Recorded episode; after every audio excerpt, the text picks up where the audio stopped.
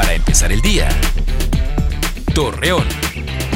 Muy buenos días, viernes 2 de abril le presentamos la información para empezar el día.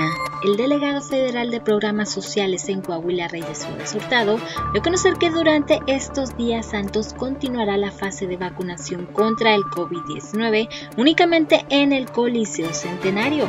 Asimismo, invita a la ciudadanía a tener paciencia y orden en este proceso.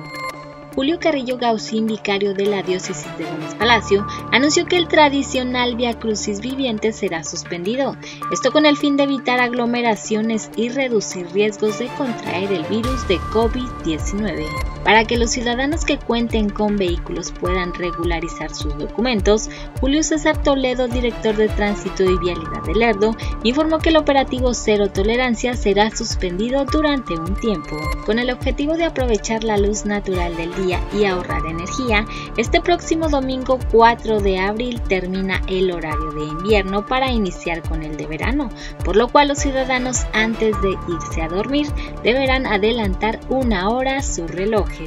Este día se conmemora y se recuerda la crucifixión y muerte de Jesús, quien se sacrificó para salvar del pecado a la humanidad y es por ello que la Iglesia invita a los fieles católicos a guardar ayuno de carne como penitencia. Esta y más información encuéntrela a través de nuestras redes sociales Mega Noticias Torreón. Para empezar el día, Torreón.